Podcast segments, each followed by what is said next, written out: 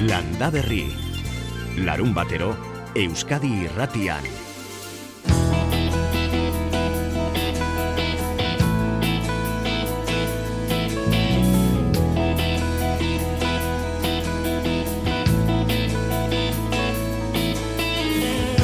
Amaigabeko kate baten pare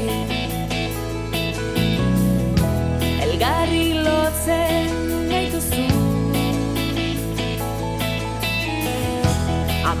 sabe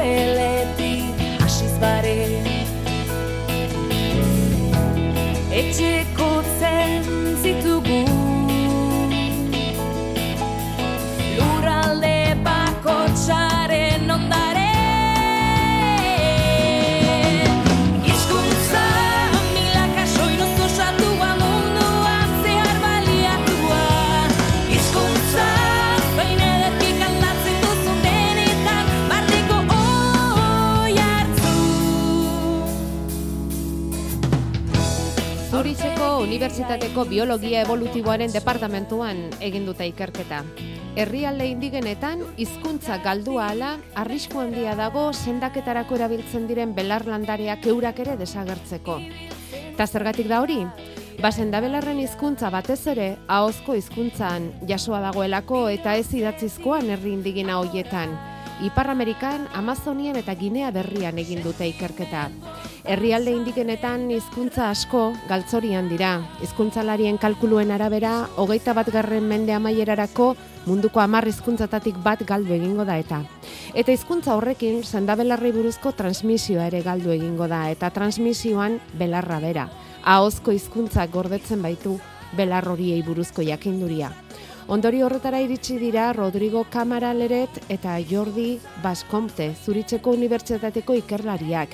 Ikerketa ere moietan ikusi baitute, galtzeko arrisku handiago dutela hizkuntzek sendabelarrek eurek baino, eta aldiz kontserbatzeko ahalegina egiten denean gehiago begiratzen zaiola alde biologikoari, linguistikoari baino. Euren aburuz ordea, hizkuntzari eusteak bere baitan dakar sendabelarren inguruko kultura osoa kontserbatzea ere. Guztien gakoa Landaberren askotan erakutsi diguzue belar landare eta loren hizkuntza zein bizirik dauzkazuen. Honako hau aulestin jaso dugu aste honetan bertan San Juanetako sobrak deskribatu dizkigu Carmele Goitiandiak. Zintxure bedarra edo zintxa bedarra esaten dana. Holan lusangi izaten dana zuriz eta berdi edana. Gero eukitzen daue be- bedarri usa- usaintzu, bai zeleke majorani, erromeru, menti, albaki. Oso importanti da lirizu eukibi da. Baina hori lirizu, bertoko lirizu dana, zurize eta barru ukiten dabena hori ze asko zikintzen dabena. Asko ke larrakabelina asko goten da, kabelina pe bai, larrosak, etxineko larrosak horrek usain asko deukenak. Ah, ez dut ez Andre gine bipini bida, eh? Zenbat gauza, zenbat gauza dituen San Juanetako sobrak. Elizara eramaten dituzte, bedeinkatu eta gero etxean ipini urte osoan urrengo San Juan zurtan erre arte. Zer den oso ondo ulertu dugu, Karmele kontatuta, orain jakinaiko genukena da zergatik deitzen dioten aulestin horri sobra. Zer da, sobra, sobri, beraiek esaten dute. Zergatik ote da, izen hori, eta aulestin horrela esan da ere inguruan horrela esaten ote da, gustura jakingo genuke. Beste adibide bat azken aste hauetako batean jasoa, ahozko hizkuntzak zenbat balio duen gure inguruan eta nola funtzionatzen duen, belarrei lotuta, lekeitxo bedarra ezagutu genuen edo txomin belarra beste batzuentzat, bermio belarra ere bai, barra basa, esaten zaion hori. Bueno, ba, usoak esan digu, donostiatik, bere amatxi zaratarrak fauxa esaten ziola horri. Idatziz ez dakigu inon jasoa izango den, baina nahozko bidea egin du saratik donostiara.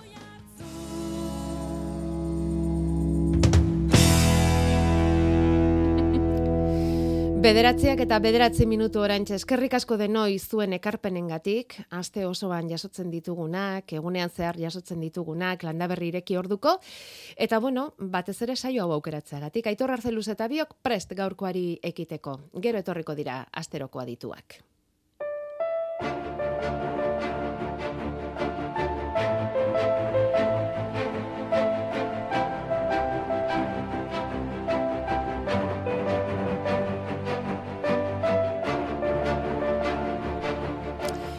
Larrun mendirazoa zela lapurdin egurrezko tren txiki horretan ikusiko zenituen agian potokak larrean mendimagalean libre lasai. Mendia garbitzen dute, abilak dira horretan, baina geroz eta jende gutxiago da potioka zain. Eta arazori ikusirik sortu da azkainen, lapurdin, pastore lore elkartea eta elkartetik potioka zainak eziko dituen eskola ere bai.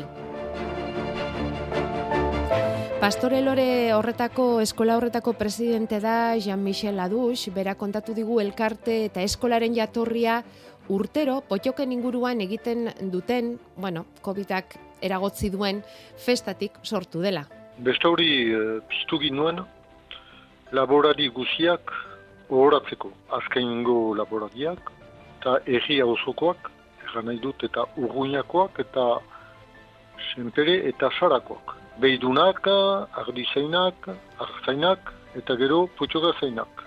Urte osoa pasatzen dute potxoka hoiek larrunen, eta festa egun horretan denak jeitsi egiten dituzte, inguratzen diren guztiek ikusteko moduan jartzen dituzte azkainen bertan. Bat ere lehiari gabe hori bai, eh? bat ere sariri gabe, ganadu zainako horatzeko. Eh, laguneko potxokak jausten ditugu eta jendiak iserri maite du ikustea inbertze potxoka tropan jaustea menitik errirat. Eta hasi ginen berba seiun edo borseun uh, jendekin, eta guai uh, biltzen dira antzu sei mila, egun hortan. Pandemiak azken bi urteotan eragotzi egin du, egurron horren ospakizuna, baina aurten nahiko lukete egin, urrian izango litzateke.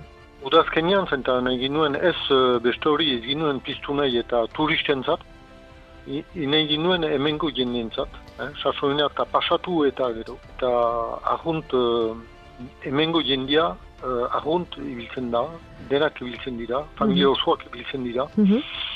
Isiari posigira zen, uh, ez ginen uste, uh, astapenean o, o jendia biltzea. Horixe zen pastore lore bere hasiera batean, eh? udazkenean eh, egindako festa hori, baina hori gutxi iritzita erabaki dute horri segida ematea eta jaiegun hori eskola bihurtzea eta hori dena babesteko elkartea ere bai. Hortaik eh, sortu da ideia eskaz dena uh, da potxoka zaina. Gero eta gehiago zen eta uaiko potxoka zainek maluruzki nebezala adine hartzen dute, gaztiak ahonguti ateratzen dira. Orduan pentsatu dugu zerbait imertzela, indar berri bat imertzela, aurreri irakusteko potxoken mundua zer den eta nu, uh, ikasi uh, ezten eta edo ba, azkatzen eta oidenak. Orduan muntatu dugu eskola txikpinu bat, guen elkarteak uh, muntatu dugu hori. Badira amar urtetaik, amar zazpi urtetaino. Mementuko, txilietean behin biltzen du, gero guai uh, konfinemendu ikin eta gauzak ez zie resten, behinan uh, sigitzeko ideia dugu, eta hoi guk patzen, hoi denak guk patzen, goen taldeak patzen ditu. Ja, Michel, eta nola zaindu behar dira ba potxokak? Lajuneko mazeletan errez dira zaintzia, gero, hastian behin gaten dira potxoka zaileak, uh, beren kabalak ikustiat, gero lietian behin ude guzia biltzen dikitu denak uh, korrala batiat tratatzeko, uh, launtza, launtza muntatzen alda, eta gero eta gehiago beharko duia lagundu alde ortatik ere. Ez da hain zaila potxoka atxigitzea, minean uh, obetzen alda bere segitzea. Eta hori da, falta dena, segida, potxokak zainduko dituen abeltzaina.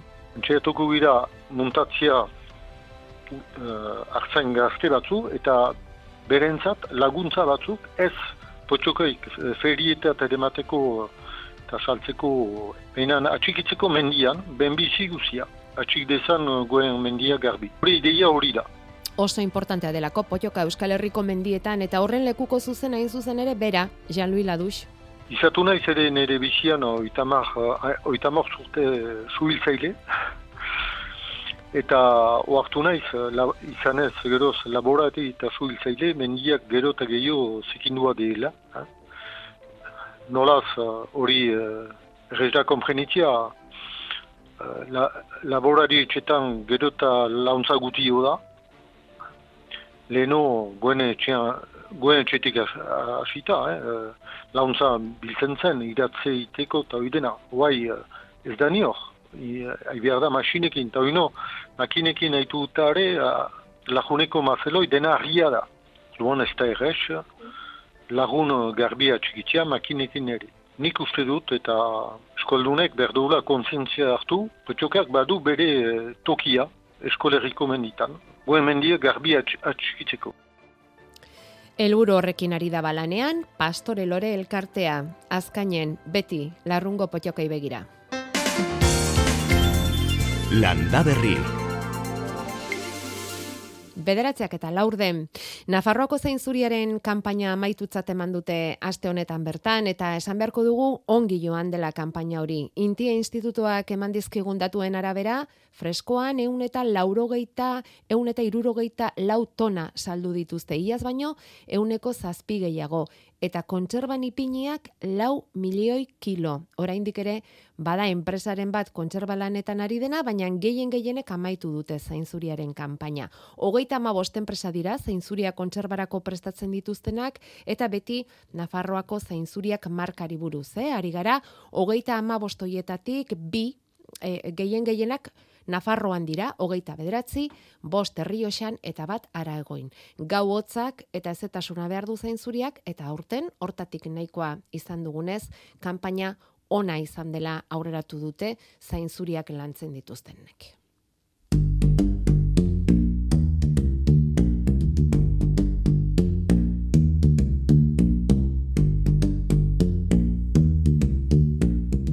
Badakigu zuen artean luargile asko dagoela edo konposta egiten duen asko dagoela eta gainera luargile on asko ere bai bazaudetela. Baina eta luartea erabiltzen aldu zuen luartea zuen landareak ongarritzeko. Guri egia esan berri egin zaigu ongarri mota hori luartea. Baina topatu dugu ez jakintasuna asetzeko modua. Lekitxo bedarra lekeitioko hortularien elkarteak konpostatea nola egin azaltzeko hiru orduko ikastaroa prestatu baitu eta antxe galdera egitea erabaki dugu. Gaur zortzi izango da ikastaro hori datorren zapatuan eta irakasle Imanol Barainka izango dute. Luartea egiteko pausoak berak erakutsiko dizkigula, espero dugu. Bera, lekitxo bedarra elkarteko hortularietako bat da. Kaixo Imanol, egunon. Kaixo, bardin, egunon. Bueno, guk konposta edo luarra bai, ezagutzen dugu eta askotan hitz egin dugu horri buruz, baina guretzako luartea berria da. Baina nik ez dakit, zuentza tortulari ontzat igual oso gauza ezaguna da eta oso erabilia. Bueno, nik sarri erabiltzen dut eta espalditxik, ze bai emoten da bena da, zanean e, komposta, ba, kantiade e, txiki bat atatzen da esango urte beteko lanian edo urte erdiko lan horretan, eta orduan da, probetxu gehiago bat ateko, ba, kompost kantidade batekin e, eitzen duena da, urerari pasau komposten gauzarik ona, gauza onak. Atarraten duena da, kilo kompost gehiago ezela, ez? Bale, orduan egiten duzuena da lehenengo komposta edo luarra, eta hori gero nola urarekin hasi? Prozesua da, behar duena da e, balde bat, hor recipiente bat e, hor zelan ipiniko namar litro ur, euri ura, edo bestelan kloruak enten itxe egun oso bat eta kloro gabe erabili, kompostea beste amar litro volumenian, edo eta engoen nun e, ura, komposta nahaztu balde horretan, eta aportako dutzagun airea eta azukrea. Azukrea edo melaza, erremolatxa melaza edo dultzea. Eta airearekin eta azukrearekin lortzen duguna da, kompostean dauden mikroorganismo eta guzti, ongo guzti horiek, aireztapen egoki batekin eta janariarekin, ba, egun izan zina, ba, milioika bilakatzea. Osea, eurari janaria eman, eta eurak birpopulatzen dabe e, urro hori. Eta e, luarra ze botatzen duzu zuzenean uretara? Bai, botalek edo zuzenean botalek uretara, eta gero erabilpena erabili aurretik iragazi egiten dugu, edo sakutxo baten sartun, urakin ez da naztatzen, naztatzen da likidua bera. E, te bat egingo bagenu bezala, xe? Te bat egingo bagenu, hori. Te bat egingo bagenu bezala, xe? Izena bai horti da torkio. Horti da torkio, Bakarrik, bai, erabiltzen duguna da, e, arrainei eta peseretan jartzen den e, makinatxo bat e, burbujak emateko urari, osigeno ah, emateko. Bai, bai eta horrek eitzen dozuna da, ba, bai, aparte iragazteaz eta mobitzeaz aparte, oxigenoa monurari. Eta oxigeno honetan, komposteko esan dugu mikroorganismo eta bateria eta ongo horrek e, guretzatu direnak bizitzen dira eta bir populatu egiten dira. Ugaritu egiten dira gainera. Ugaritu egiten dira, hori da, eta tartzen dugu produktuat, oso aberatza eta eta merkea. Beste modua da luarra uretara bota, nahasketa hori bera egin, baina gero iragazi eta ura bakarrik erabili ongarritzeko, ez da? Hori, da, fermentatu aditzen direnak eta zuek baten baino gehiotan asaldu oso modura, e, asunen fermento bat egitzia bezala, baina Bai. da kompostak indeitzia. Aha. Kasu honetan sartzen dugu, esan duen, peserako oxigenadore hori, ba, gu ez ibiltzeko, ba, egunean behin, egunean bi aldiz irabiatzen. E, ba, Bueno, e, baina eh, arrainontziko oxigenadore hori ezpagenu etxean, nahiko izango litzateke ez, makila batekin edo zerbaitekin irabiatzea, nahastea, ez? hori da. Efektu hori. guztien bezala ikusten da, oxigeno kopurua ondo daukonian, e, espuma bat urteten dago ikaldean, eta oxigeno kopuru gutxirekin badekogu, e, espuma hori desagertu itzen da, eta ganera igarriko denuke usain. Ja. Eta hori ez, ez Usain ondo. txarra badeko ezin dugu erabili, Ez. Eta kantitatearekin kontu pixka bat eduki behar da, badago arrisku igual gehiegi erabiltzen baldin baduzu landarea erretzeko edo...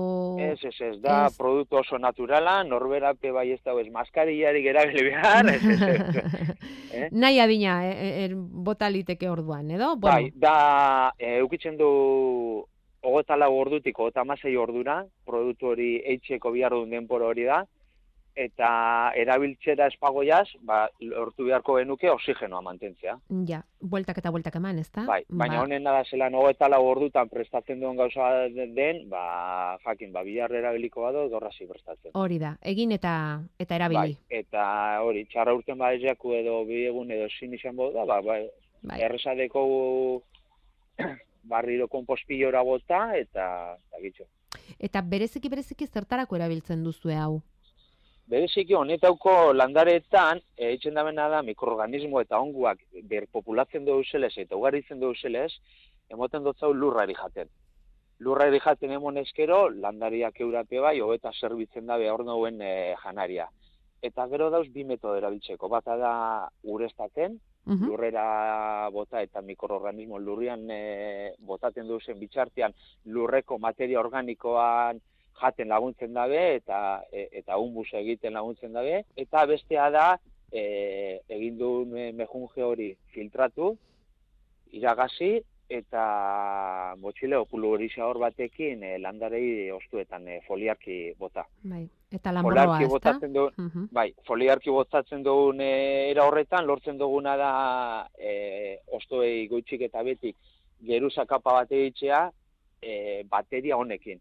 Eta orduan gaixoak eta bateria txarrak landarera sartzen du izenean, normalian da landara debil dauenean, ba honek esango genuke eguzki krema geuke moten dugun imodura, eguzki izpiak ez dia sartzen inbeste, o babesa moten etxu, bakas honetan landariari be bai konposteiak on hori moten dutzu, ez? Mhm. bateria txarra sartu gure da benian, bat opaten dira kompostea emonda daukela eta gatxa hoitzen jake sartzen be bai. Orain badakizu hemen tomatearekin gabiltza erabat arduratuta. Tomateak dauzkagu baratze denetan eta bildur gara bagaitzen bat harrapatuko ote duten edo gorrina sartuko ote zaien egin dituen euripilaen ondoren. Horrelakoetarako baliagarria da. Bai, bai, azkenean e, gure landarak eta zuaitza zenbat eta gu bezala, ez? Zenbat eta barruti izanua gauzen, gitxiago izoten gara. Preventiboki asko itzen dau. Behin sartu danean gaixua, ba gaixua konpontzeko remedio bat behau ez da. Baina Mm. bai ekiditzeko gaixua sartzea. Zenbat denborako luarra da egokian asketa hau egiteko? e, egokiena da oso ondo indauen lugarra. Espedegoko edostea deko, edo bebai erabilieike lombri komposta. Bueno, uztailaren iruan izango duzu ikastaroa. Mhm. Ta badago tokirik oraindik?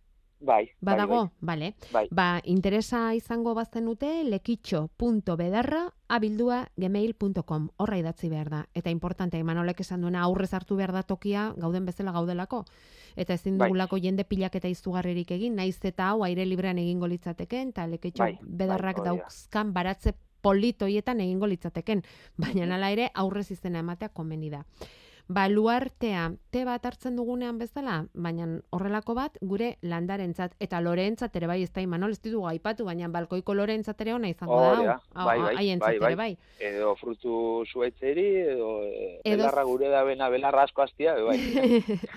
bueno, ba, mila eskerra aurrerapena egiteagatik, Imanol, eta Zueri, zueri. segi ondo lekeitio aldean. Mi esker, bardin, animo.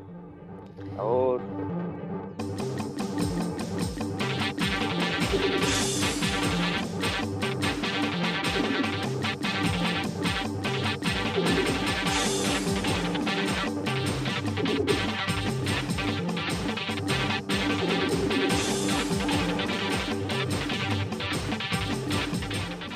Gure adituarentzat eh, luartea ezaguna izango da noski Jakoba Errekondo egunon, Egun ondan hoi. eh? Luartea erabili ere bai, zuk erabiliko duzu. E, ez, te- teturaik erabiltzeko, eh? Ez daukazu iturarik, eh? Beda, garai batian antzeko zerbait egiten zan, e, simaur pila luartzen edo konpostatzen nahi izan bitartian, Hmm? arek askatzen zuen urakin egiten zan antzeko zerbait ongarriketarako. Mhm. Baina hau gauza, e, ez dakit, nola esan, berrigua, berria izan berrian, erabilera berrik topatu zaizkito Bai, uste, eta oso bai. oso egokik. Bai, egokia iruditzen zaizu, eh? Bai. Bueno, berak Hmm, hmm, Imanolek em, prebentzio modura gomendatu digu, eh, eta edozein landarerentzat eta tomatearentzat eta fruitu arbolentzat eta beraz, eh, inork Mhm. nik uste dut oso garbi esplikatu duela berak nola egin behar den eta Begira, arabatik adibidez, Josebak e, 600 metrotako altueran dagoen kimatutako sagarrondo baten argazkia bidali digu, Jakoba, eta Hmm. agertu omen zaio apar mukitsu bat. Ez dakit nik Hmm. horren kontra ere balioko luken Imanolek eman digun soluzio honek. E, ikusin beharko genduke, apar, apar batian e, e, izkutatzen dira intsekto batzuk, baino benetan ez du kalte handilik iten. E, aparroi sortzen dute, ba, beraiek babesteko ba, txorik eta janez ditzaten. no? E, alare ikusin beharko genduke, eh? justu, justu zein dan jakiteko. Mm, apar horren az... Gehiagi arduratuko alare. Ez, eh? Bale. Apar horren azpian zer legokeen alere e, jakiteko. Eta Hori gero, e, luarra aipatu dugun ezkero, e, daukagu hemen segurako joseri erantzuteko premia, ze aspaldi xamar egin zigun galdera, ez dakinik ja gara izibiliko garen jose. E, berak etxean konpostagailu txiki badauka, eta badira mm, e, ur, konposta egiten dutela urte batzuk ere bai, baina agertu zaizkio arrak, ar zuri-zuriak. Eta, eta ze ar klase izan daitezken esaten du berak, eta ea, ea horrek baratzen kalterik e, egingo ote luken. Hmm. E, arzuri potolo Bai, e, hola perla kolorekuak. No? Bai. E, bai, oik, e, euskeraz e, ez dut e, izenik ezautzen, apenas izango dun, edo, bueno, bate mate balimadaki esan diezagula. Eh? E, erderaz gallina ziega deitze zaio.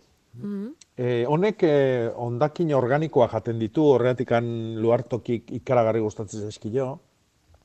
Baina e, lurrian tokatu ezkeo, e, eta nahiko materia organiko ez palima da, sustraiak ere jaten ditu. Orduan, e, luarrakin batera lurrean nik ez nituke botako. Orduan, e, bueno, ba, bae batetikan pasa, e, luar hori, eta hor geldituko dira, eta, eta akabatu. beraz, e, luar guztia pasa behar da, baetu egin behar da? E, komeni da. Bai, bestela ere bai, bestela ere bai. Bai, eta, eta batian gehatzen zaizkigunak, Bai, e, oik berriro luartokia bota. Bale. Orduan, ba, gero ba, egituratzaile edo luarraren oxigenatzaile bezala ba, lana, on, lan ederra egiten dute. Aha. E, bueno, ikasi dugu ze importantea den oxigenatzea luarra, eh? Mm, Bai, bueno, Bai. hoi beti, beti, beti, ez da, eh? bai. Bai, garai batian e, simorrak ateatzen zianean ere, ba, lua, ondo luartzeko e, otiakin eta inorkinakin eta bueno, kortaloiakin eta nastutze zianean e, hoi, hoi zan helburu ba, eh? E, oxigenoa sartzia. Hau da, luartzearen lehenengo fasia, esango genduke lehenengo e, hartzidura, edo lehenengo irakinaldia, e, oxigenoakin egiten da, aerobioa da. eh? Orduan hor, ba, mikroorganismo askok parte hartzen dute, baina oxigenoa behar dute horiek eh, lana egiteko eta ugaltzeko. Horretikan garai batian zimorpilak eta hilbera ero giratu egiten zian. Eta, bueno, ba, horrek ekartzen du oxigenazio hoi, mikroorganismoen lan hoi, ondo izatia, berotu egiten da pila, eh? eta, eta lehenengo kolpioi, e, bueno, ba, ondo, ondo burutzen da. Gero etorriko dira oxigenoi gabeko bigarren hartzidurak, makroorganismoak sartzen dianak, ba, txitxariak eta bar. eh?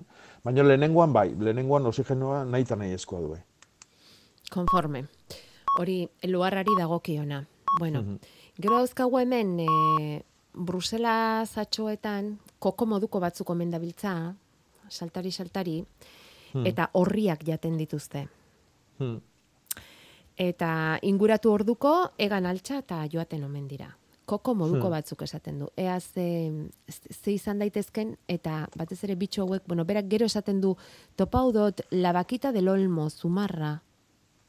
Baina hori ez da izango, zumarra ez da izango e, intsektuaren izena, ez noski, ez da? Ez dakit nola deitzuko jen, igual ego Ameriketan nunbaite hola deitzen dile. hm?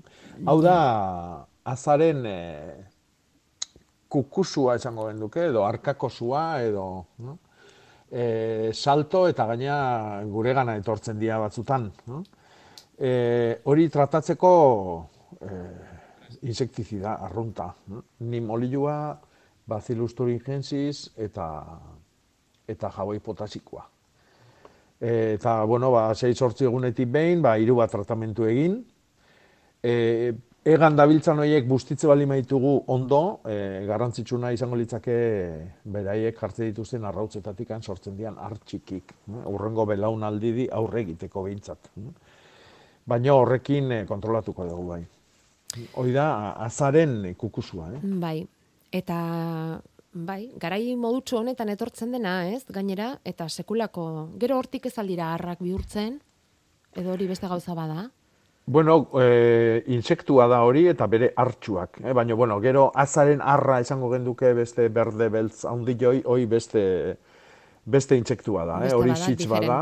bale. Bai, tximeleta txiki bat gau, gauez eta ibiltzen dana. Bueno, egunez, eh, bai, toki askotan eta zenbait garaitan. E, baina bai, era bat ezberdina da. Vale. Hoi geosio etorriko zaigu. eh? Geosio, bueno, ba, azak eta jartzeko garaia gerosio da. E, oain Brusela jarri behar dira. E, aurreatu egiten da Brusela ilargialdi bat, ba, bueno, ba, bigarren mailako begitatikan ematen ditulako Brusela txikitoik. Orduan, denbora gehiago behar du, ba, udazkeneako negurako pronto egoteko.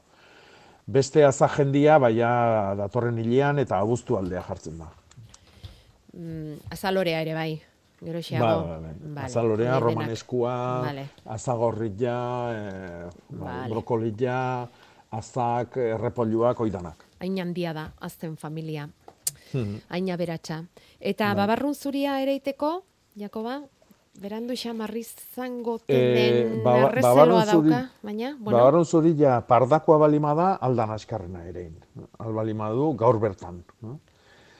E, gaur ereiteko egun oso ona da eta fruitu eguna, eh, arratsalde arte. Orduan bagoiz partia aprobetxatu hortako. Eta ja babarrun motza ereiteko garaileare hurbiltzen nahi gea. E, zurilla askotan motza izaten da, ez du pardaik edo makilik bier, ez da, ez da arbatzen, eta hori beti esan izan du deuna. Eh? Gue amona Jose Pazanak esatezuna, santillo eguneako bi ostotan bihar du. Orduan, santillo eguna, hemendikan hilebete batea da, bai. orduan, ba, amabos bat egun leno edo erein bihar da. Eta nola ereiteko hilgora behar dugun, ezta? Ba, ama egun lehenago hogeita bosta baino, ba, oraintxe behar du, eh? Bueno, oraintxe edo, Bai. ba, uztailaren zazpi zortzir arte, zortzir arte, ez bederatzir arte izango da hilgora, hilgora, beraz bai. hor tartean izan barko luke, Begira, ezta? oso oso egun onak izango dira, uztailak hiru, lau eta bost. Vale. Eta eh, egun horietako e, jendeai gogoratu arazi, prestatu dadin eta azik bildu ditzan, hilarra ereiteko bigarren sasoia. Mm. Udazkenian hilarra freskuak jan nahi bali maitugu, e, hiru egun horiek izango dira oso onak. Uztailaren bia, irua eta laua. Ez, hiru lau eta bost. Abarkatu, iru, lau eta bost. Vale. Hori da. Ederki. E, hauetatik ze gustatu ote zaio gure pelori? Bueno, ez zer zer egin ez du egingo, baina Baina gustatu seguru dana. dena gustatu gustatuko zaizkiola. litzaizkioke. Seguru. Azak, azak eta babarrunak eta hilarrak eta dena, ez da? Platera berean hasian baldin bada ere bai pello. Gu beti izaten dugu, beti izaten dugu, berdure. Babarronakin eta beste. Beti, ez da? Bai, bai, bai. Beti plateran pronto. Bai, bai. Ongi altzara pello, bai? Bai, oso ondo. Bai. Oso ondo. Bai. Giro ederrak Bai, ezta? ontxeta, bai. Mm, gaur bai, eh? Bai aurreko egunetan ere, behan duxe betortze bazan ere, eguzki hemen izan deuta, nola aize, hola, fuerterik ez dabilen, Mhm. ba gustora egoten datzu arratsaldean ere, gure xarrekin hortxe erten, eta plazolete eskin hortan garri, eta bueno, bueno, humore honean. Mm, bueno. Eta zenbat denbora iraun behar digu, honek, eguzki giro honek? Mm, bueno, egun gaur bai, gaur egun politxa behintzat eta egun bat iraungo du. Gero aste buruan hortxe dator ba okerralditxoa. E, igandean bihar ez du ematen eguzkik tarterik bilatuko duenik, e, izatekotan oso pixka. Euri askorik ere ez du botako, baina lurra guzti eta litroska batzuk e, botako ditu. Eta hori, e, e, giro beltxa nola ere, astelenean berriro eguzkia bai, baina lainoak eta giro guztia ere tartekatuko da. Mm, Astelenean, asteartean ondarrak toki batzuetan oraindik txantxan batzuk.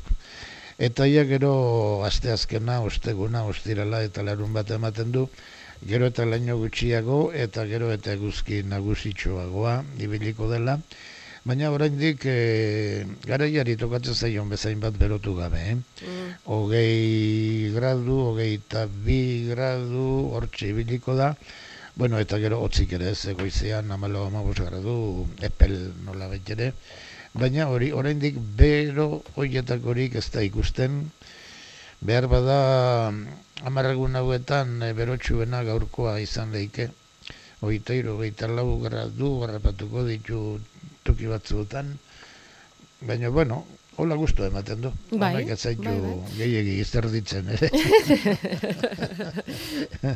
Ez, ez, ez. Neurri neurrikoa beroa, eh? bai, neurri bai. neurrikoa. Eta Bueno, hori, euri txantxanak, ba, orentxe, igande astelen, e, puntu hontan, mhm. eta ia gero e, eguzki gehiago eta laino gutxiago. Bueno, ederki.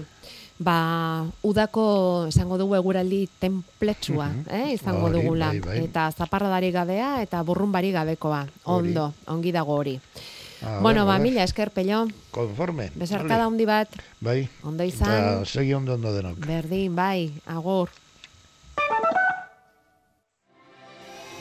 Irakasleen, ikasleen, irakasle ez diren langileen eta familien konpromiso eta aleginari esker, Euskal Hezkuntza komunitate osoari esker, ikasturteko ikasgairik zailena, nota bikainez gainditu da. Bataz beste, gelen euneko laurogeita emeretzi koma hogeita zortzi irekita egon dira ikasturtean zehar. Zorionak eta eskerrik asko. Eusko Jaurlaritza. Euskadi. Auzolana. Eukea Euskal Herriko udalerrik sakabanak duena. Bihar, ETB baten, E, udalerriko herri guztitan kale bakarra baino zakagu. Eta hemen infernua. Deabruak Arabako lautadan. Notatzen da parrandetako tratoria da. Zerbezak 0 gradu alkohol eta urak 0 gradu temperatura. Iruraitz gauna udalerria. Infernura emateko pekatariak bai. Herri txiki infernu handi. Bihar gauean, ETB baten. Euskadi Irratia. E, Jakoba, opari bat daukagu zuretzat. Ha, bai? Bai, tori. Trumonidi eukibi dau. Eta trumonidi eukibi erzeten dau, berde eta gero loran. Ba horri da, ba, trumoitxik e, ba, babaizteko esaten dana. Gero, zintxure bedarra edo zintxa bedarra esaten dana. Holan, e, lusangi izaten dana zuriz eta berdi edana. Gero, eukiten daue be, bedarri usa- usaintzu, bai zeleke majorani, erromeru, menti, albaki, Eta gero, hortuarizek, kipuli eta berakatza, baina izen bidabe noberan e, hortoku, hartute garize, baina horrek hartute garize be izen bidabe aurtenguk. Osa, garize goten da nino berde, da gero ba, etxeko fruta, ba, zagarrak, e, keixak, ba, e, madarizek, bako txaketxindeko zan e, frutak pintitu. Aulestitik, Karmelek bidali digu. Hoi da, eskola, hoi. Eskola, apuntatu aldituzu izen denak. Bai, Bai. danak apuntatu jut. Ba. Trumoi iditik anasi Bai. eta madari jarte. Ba, segi, segi, segi. Oso importanti da lirizu, eukibida. Baina hori lirizu, bertoko lirizu dana, zurize eta barru kiten dabena hori ze asko zikintzen dabena. Bai. Lorak, ba, berto, etxeko lorak. Osa, ezin jozu ze erosiniko lorak ipini. Baina zuk etzin badeukuzu, ba, asko ke larra kabelina asko goten da, kabelina pe bai, larrosak, etxineko larrosak horrek usain asko deukenak. Ah, ez dut zuza, andregine bepini bida, eh? Andregine beso importanti da. Lori da, hau, e, mantzanilin lori nantzeku. Ez deleko esan pesatu, Sanjun lori edo ditetziela. Andregine. Oso importanti be bai da, lot, zelan lotzen dan. Eta hori sobri lotzeko erabili bida espartzosko soki et, edo telasko soki. Eta asko keiten da gero jostorratzaz da hori e, ari digaz josi. Amaieri edo morapillo txiki bategaz edo jostorratzagaz da jositxe. Oie dira aulestiko sobrak. Sobri, hola, horrela deitzen diote, San Mhm. Juan egunerako prestatzen dituzte, ezagutuko dituzu, seguraski ez da? Bai, bai, bai. Bai, eta, Mhm. bueno, behira zenbat gauza, zenbat gauza jartzen dituzten, eta egiten dute lehiaketa, aulestin, Mhm. eta, bueno, ba, sobrerik politenak egin dituenari saria ematen diote. Aurten maite marti hartu, izar baranburu, eta mertxe gerena barrena izan dira irabazle, eta epaimaian aritu dira, gurekin egon den Karmele goiti handia, eta antxone arantzeta. Eta, ba, Ikusteko moukoak izango dira, seguru. Bai, dotoreak izango dira. Eta guri Mhm. izenak eman digu atentzioa sobre, zergatik sobri deitzen ote duguten. Eta eibartik eman digute pista importantea. Esan digute eibarren esaten dutela sorbe. Sorba. Eta begiratu dugu iztegian, eta sorba da, ba, horixe, mm, San Juan egunean bedeinkatzen dituzten belar sortatxoa edo erromiletea esan dezakeguna. Eta hor joaten dira, ba, hainbat eta hainbat ereinotzetik hasi eta hainbat eta hainbat belar. Mhm. Beraz, sorbatik sobra sortu dute, Mhm. nonbait, eh? Hori da ukatera dugun ondorioa. Ba horixe, asko, gustatu zaizu oparia? Bai. Guri bai, guri asko Bai. gustatu zaigu. Eta Bera, gustatu, tru, bai. trumoidi izena akustu asti hontan ikasi nun.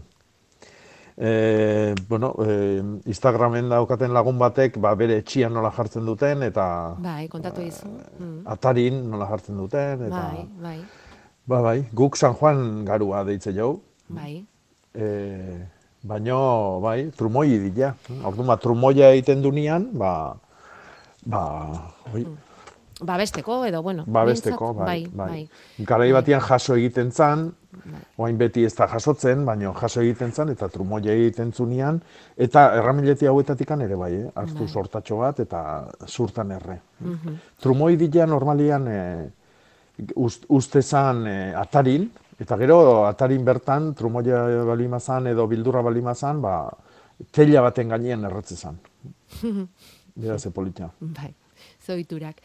Eta gero Mhm. beste entzule batek bidali digu gaur eh, San Juan ukendua egiteko asmoa duela eta Hmm. bandejan bilduta dauzkan belartxo batzu bidali dizkigu, ukendu egiteko beharrezko dituena. Gertatzen dena da, nik ez dut dela ezagutzen, bidalitu lau bat diferente bai, eta nik uste dut bi ezagutzen ditu dela, erromero belarra eta berbena belarra. Beste bi Hmm. daude, baina ni ez naiz gai hauei izena jartzeko. Beraz, bidaleko izut argazkia eta egunen batean argituko dugu, bale, Jakoba? Hoi da. Ukendua nola egiten den, hori pixka sekretua Hmm. izaten da, ezta? Bakoitzak bere bere Bai, San Juan- estiloa edukitzen du, ezta? San Juan Loria deitzen da, na, ba, bueno, hiperiko bada, eh? e, eta hoi gehienetan erabiltzen da, ez dakitena da, argazki hortan horrean Eh, San Juan Lorea zein da, berak aipatzen zuen mantzanila, Carmelek aipatu digun mantzanila tankera horretako handia? handia, handia Ez, hori loria da. eh? Ah, loria. Hau da, bai, honek lore hori bat ematen du, Mm. baina batez ere ostagiagatikan erabiltzen da. Loria ere bai, eh? loriakin adibidez oliluak eta egiten dira, e, ba, bueno, ba, zala zaintzeko, eta bar. Aha. Baino, e, hau, bueno, hiperikoa, ez dakit horre ongoa dan, eh? ikusiko dugu. Bai, bidaliko izut, bai, eta... bai, eta argituko dugu. San Juanez ari garenez, San Juan Sagarra lehen da biziko aldiz, aste honetan ordiziako azokan izan da. San Juan Mhm. Sagarra, eh? itxasoko Bai. Maria Jesus horiak eraman du, Mhm. ez talagoikoa baserrikoa, eta kiloa bi euro terdian, saldu omen dute, beraz. Eh? Eharra, neonek hasti honetan probatuet. Bai. Eta, bai. Eta goxoa, eh? Eharra, bai. Urteko lehenengo zagarra, pentsa. Eta zagarra jaten Mm. nahiko gea, e, datorren urteko, ba, martxua alde arte. Mm. Ba, zorionekoa zu, haizu, probatzeko aukera izan Mm. duzulako. Ba, bai. E, trumoi ibia, trumoi garoa esaten dutela mutrikun ere, eh? zuk bezala, eh? Bai, Bai, bai, bai. bai. Iperikoa bidali digute, ai, iperikoa bidali digute argazkia eskerrik asko ez jakinoi horren beste laguntzegatik. Bale, bale, bale, orain bai, orain bai ezagutu dut. Bale, bale, bale, eskerrik asko, eh? Eta gero, hilarra, hilarra, Jakoba, ez dute duen bero Bai. handia ingo, mm, esaten dute udan hilarrarentzat, hemen galdetzen dute.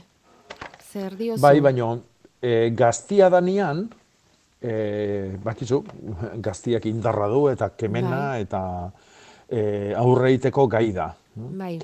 Eta, bueno, ba, bere garai komplikatua iristen danean, dala lorealdia, E, in, ordun, e, bakizu, bakiu landariak loria emateko, fruitu emateko apal, apaldu bezala egiten dela. Azkundia gelditu egiten da, eta ordun ba, bere energia guztik bideratze ditu ba, loretara, gero fruitua eta azik ematea.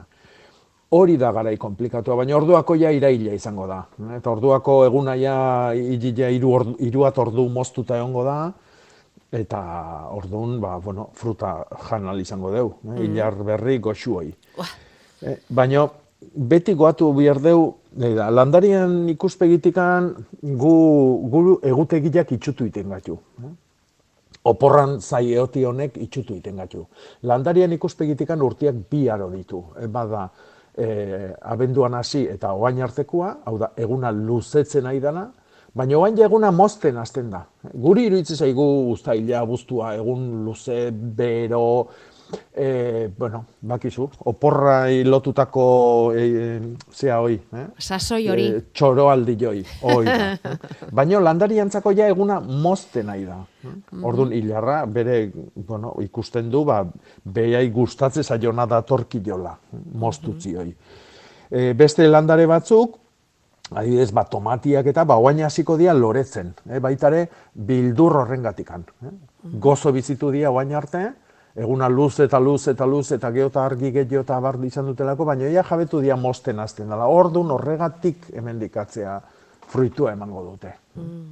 Ba, badakilelako, ba, beren bukaera hurbiltzen nahi dela. Bueno, opariak jaso eta jaso ari gara, Jakoba. Bidali digute astigarragan atzo bildutako sagar, San Jose sagar baten argazkia. San Bi- Juan zaharra izango da. Ze esan dut? San Jose? San... Mhm. Izan ez santukin. Nazten, nahi, naz, naz egin da, Hmm. azkenerako, bai. Mhm. San Juan Sagarra hori da. Eta mm, gero bidali digute, eibartik, ba, sorba edo sobra edo ez nola esan behar den, erromilete zoragarri bat. Dotorea, Mhm. bidali dizut, bidean duzu, iritsiko Mhm. zaizu. Eta gero, ba, ukendu egiteko esan dugu, ba, e, sekretu antzekoak direla, batek bidali digu zerrenda, belar, zerrenda luze asko, hori denak biltzen badaukagu nahiko alan. Erdiban Mhm. ere ez dakit iritsiko ginekain hori dena osatzera. Eta, beira, bandeja bete-betea daukan honek esaten digu, erabiliko dituela pasmo belarra, plantaina eta berbena. Eta gero, Hmm. San Juan Belar lorea, hiperikoa esan duzuna, zaingorri belarra, asuna eta intxusa. Beira, Erra. ederra, ederra ukendua. Bueno, eta gero esan duzu gu gure, gure egutegia badaukagula eta landarek eurena, bueno, ba, hemen bidali digute mezu bat esanez, aurten lehen da biziko aldiz egin dutela patata mm, gure egutegi edo ilargi Hmm. egutegiari begira. Bai. Eta e, sustrai egunean aldatu zutela Hmm. eta izugarrizko patata sanoa izan dutela. Mhm. Eta Ba, gainera, zorionak. eta gainera errenkada batetik ja patata berria jaso dutela. Eta oso Hmm. uzta ona daukatela. Bai, neonek eh, oain dela hiru ate uno atean un eh, errenka bat, Eta? gozo gozo eharra do. Bai, zurituta ala Bai. gabe jan duzu. E, gabe, gabe. Zuritu noski. gabe. Bai, patata berria azalakentzia krimena da, sagarrai bezala. no? Sagar, eh, ez daki unundik etorri den sagarrari, bai, baina etxeko sagarraia zala ezken du, eta patatai ere ez oain gara jontan. eh? Ja. Alde harreko eh, hausapa ja, eh, fu, hierriko ezu, bai. Krimena ez dakiden, baina zaila, bai? Ondo kentzen, ura behintzat. Hmm, bai. Bueno, eta hauek beraiek ondarribitik idatzi digute, esaten digute, patataren ondoan, patataren loratikan ateratako tomatetsua bilatu dugu. Barruan aztiak Hmm. dituena. Azti hori erabil Hmm. ere iteko? Bai, Zer da patatatik ateratako, loretik ateratako tomatetsua? Ez dut ulertzen. Bueno, a ver, patatak, e, guk ezagutzen dugu lurrazpin sustraietan emate, izaten ditun erreserba hoien gatikan, hau da guk jaten dugun patata erreserba bada, ez da fruitu bat. E, orduan beha landariak ba, janarik pilatzen ditu gero fruituak eta eman alizateko. Orduan, patata loretzen da, lore hortatikan e, fruitua ematen du eta fruitu horren barruan azik daude. Orduan, bi gauza desberdina da, badago lurrazpiko erreserbako jaten deguna, eta bestia da fruitua eta azilloik. Patata solana zeua da, solana zeuan familikoa da baita ere, tomatia, alberginia, piperrak, e, eta bere fruitua, patataren fruitua, tomate txiki bada. Ik- Ikustezunean badirudi tomate badala. Eta barruan hasi ditu. Ondo heldu balima da, eh, azilloik ere Mm. ondo heldu balima dia, ba, azilloitatikan landariak sortu daitezke. Guk eh, landaria sortzen dugu generalian patata zati bat sortu, sartuta. Eh, Orduan, eskeje bat egingo bagenu bezala da. Hau da, kopia bat egiten dugu, haman kopia bat, landariaren zati bat hartu, kasu honetan erreserba zati bat, eta Mhm. patata eh, landaria sortzen da hortik. Mm. Baino, azitikan ere bai egiten da. Eta azitikan aldia da, ba, azian gertatu daitekela hibridazioa, hau da, arra bat eta eme bat landare desberdinak, eta orduan, ba, klase desberdinak sortu daitezke. Orduan, ba, nik animatuko nituke, ba, zilloik jaso, eta landaria sortzea. Eh? Urrongo neguan bukaeran, toki epel batian erein, eta berze sortzen da. Eta ja bidali digute patata, patata tomate bat, loretxo bat, eta Hmm. ze lore polita den. Bai. Oso lore Bai, bai, bai. da, Tomatearena tankerakoa, baina zuri, rosa... eh? Bai, moresta da, hau, moresta, oso bai, polita. bai. Eskerrik asko, eskerrik asko. Bai, merezi du. Eta Ai. gero, baitare beti esaten deguna, patata loretzen ari danian, ordun da garaia patata berria lurretik atea eta gozatzeko. Mm. Ja, Eh, esaten nahi zaigu, loriak esaten nahi zaigu, erreserba asko daola, eta orduan ba, lurrazpin patata daude, jateko moduan, Vale. berri-berri gozo-gozuak. Mm, Vale, vale. E, mertxek berriz galdetzen digu hortentzei buruz, Jakoba. E, itxoine, ze hitz erabiltzen duen berak, non apuntatu dut? Hemen, nun daukat. Zer egin behar dut? Ez, kala, kala daukagu baita ere sendatzeko, baina ez, nola hortentzia loreak izaten ditu pepita moduko batzuk, baitzaizki Hmm. iriki, Hmm. ireki gabe dauzkat, hori zergatik gertatu ote zaion galdetzen du mertxek. E, jakin nahiko nuke, hortentzia hoi landatu berria dun, o betikoa dan, Mm. beste urtetan irikitze zian edo ez, eh? Zertik, hortentzia batzuk, hau da, guk ezagutzen dugun hortentzia lore esfera erdi potolo bat izaten dan hori, Bai. lore horiek antzuak dira.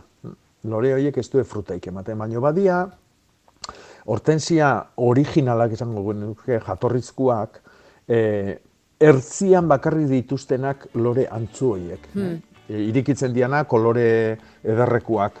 E, baino barruan daudenak, ez dia e, kolore horta koloriak, lore pipita txiki batzu bakarri dira. Eta hoi dia benetan fruitua emango dutenak. Orduan, bueltakoak irikitzen dira insektuak erakartzeko urrutitikan, baino barrukoak ez dira antzuak. Hoi bai e, polin- polinizatzen dira. Orduan, posible da klase hoitako bat izatia. Horretik galdetzen nun, aber berria Bueno. eta orduan ba, uste gabe olako bat jarri dun, o betidanik irikidianak eta urten ez, Facebook ez egin digu galdera eta bialeko izut argazkia eta eta izango dugu aukera mertxari erantzuteko, baina hori izan barko duia datorren astetik aurrera, bale? Oso, no? Bauzkagu beste itzordu batzuk ere hemen, eta, bueno, ongi Hmm. pasa astea, datorren astera Bai. Jakoba. berdin, eta ondo ibili. bai. Jo.